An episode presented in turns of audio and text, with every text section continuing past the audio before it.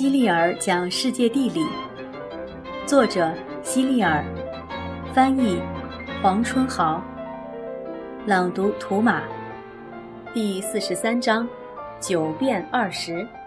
看到这一章的标题，你是不是又紧锁着眉头，在猜想它的意思到底是什么？看完全篇，你就会有答案了。我们的世界很大，光城市就有数以万计。人口则需要以亿为单位来计算，而人的认识是有限的，因此可能有相当多的城市你听都没有听说过，对住在里面的居民更是缺乏了解。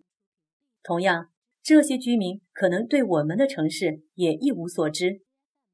城市是这样，国家也是如此，尤其是那些国土面积比较小的国家，更容易被人忽视。从地图上。我们可以发现，有九个小国家将俄罗斯与欧洲大陆的其他地区连接起来了，而他们的国土面积实在太小了，以至于你会认为他们并不会对世界产生任何影响。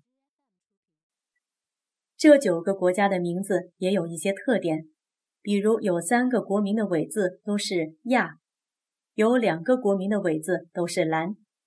还有两个国名的尾字都是利，还有两个国名的尾字分别是克和夫。除了那些集邮爱好者外，这些国家的名字对所有人来说都可能很陌生。在这些国家中，芬兰与奥地利与俄罗斯相邻，除同俄罗斯接壤外，芬兰还紧邻斯堪的纳维亚半岛，它的面积在这九个国家当中位居第一。水资源也相当丰富，随处都可以见到大量的湖泊和湿地。而且，芬兰这个名字本来的意思就是布满湿地的地带。芬兰境内有峡湾，还出产火柴和纸张。国家实行共和制，最高领导人是总统。从这几点来看，它同挪威还有瑞典有很多相似之处。除芬兰以兰作为国名尾字外，另外一个就是波兰。波兰这个名字有地形平展空旷之意，其国土面积和芬兰也差不多，资源也很丰富。除了拥有大面积的农田外，还有大量的煤矿和铁矿。与波兰南部接壤的是一个叫捷克斯洛伐克的国家，这个名字是不是很有意思呢？以前。这个国家以制作工艺品而闻名于世，瓷器和玻璃器皿更是远销海外。我就拥有一套标有他们国名的瓷盘，但我不确定他们如今是否还在继续生产这些东西。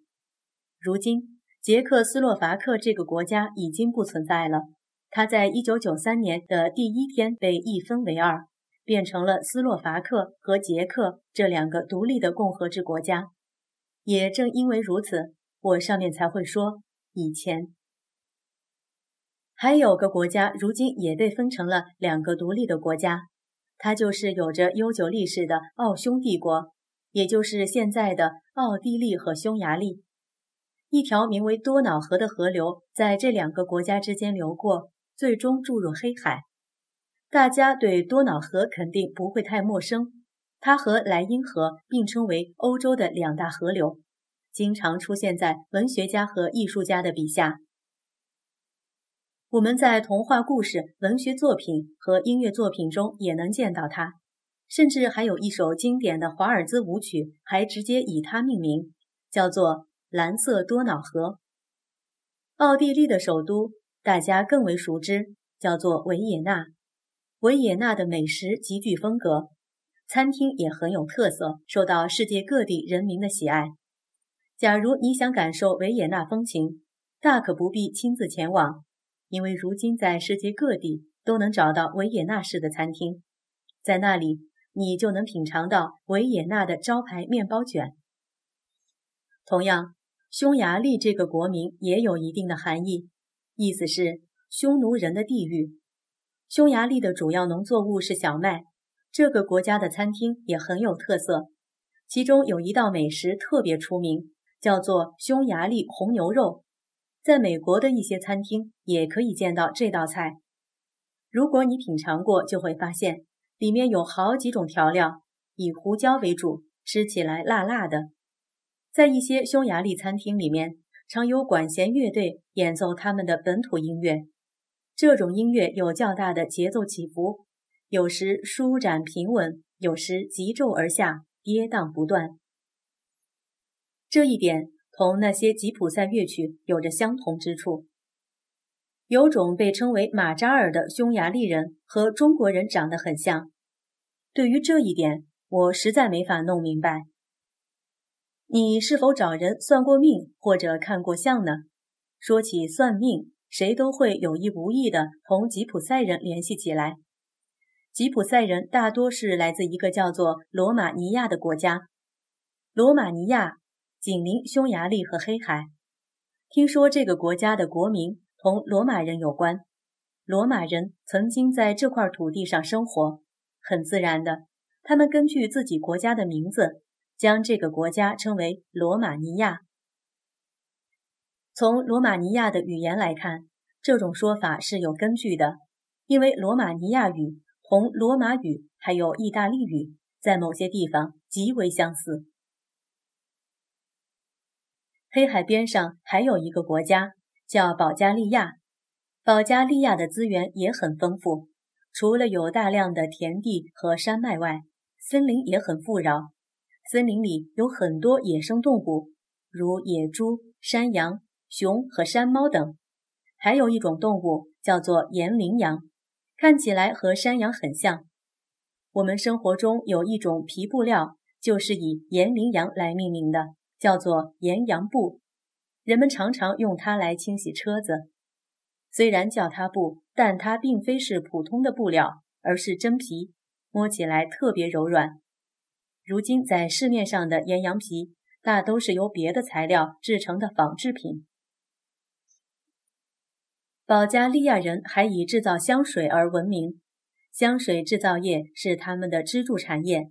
为了制造香水。他们就需要种植大量的花草，尤其是玫瑰。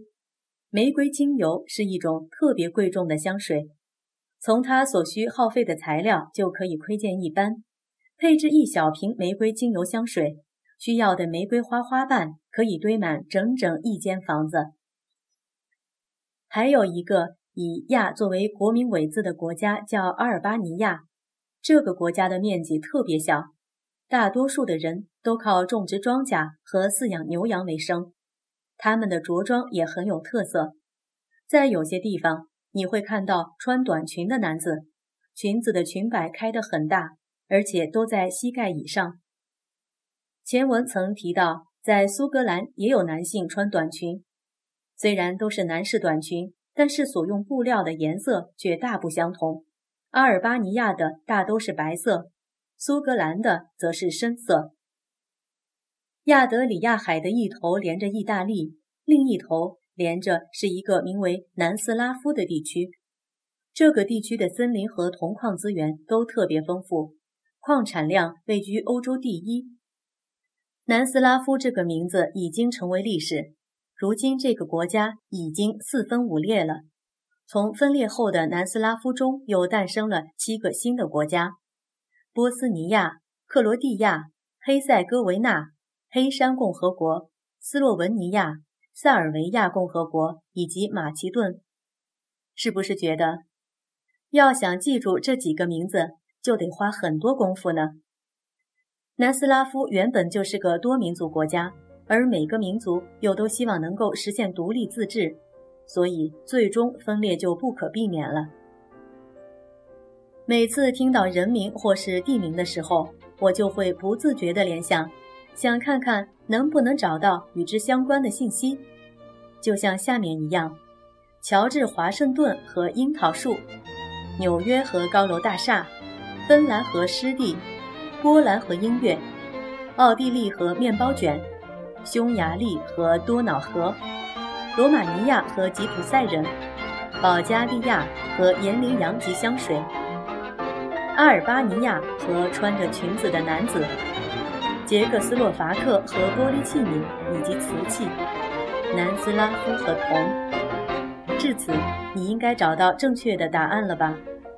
九是指这个地区以前长期存在九个国家，二十是指这个地区目前拥有二十个国家。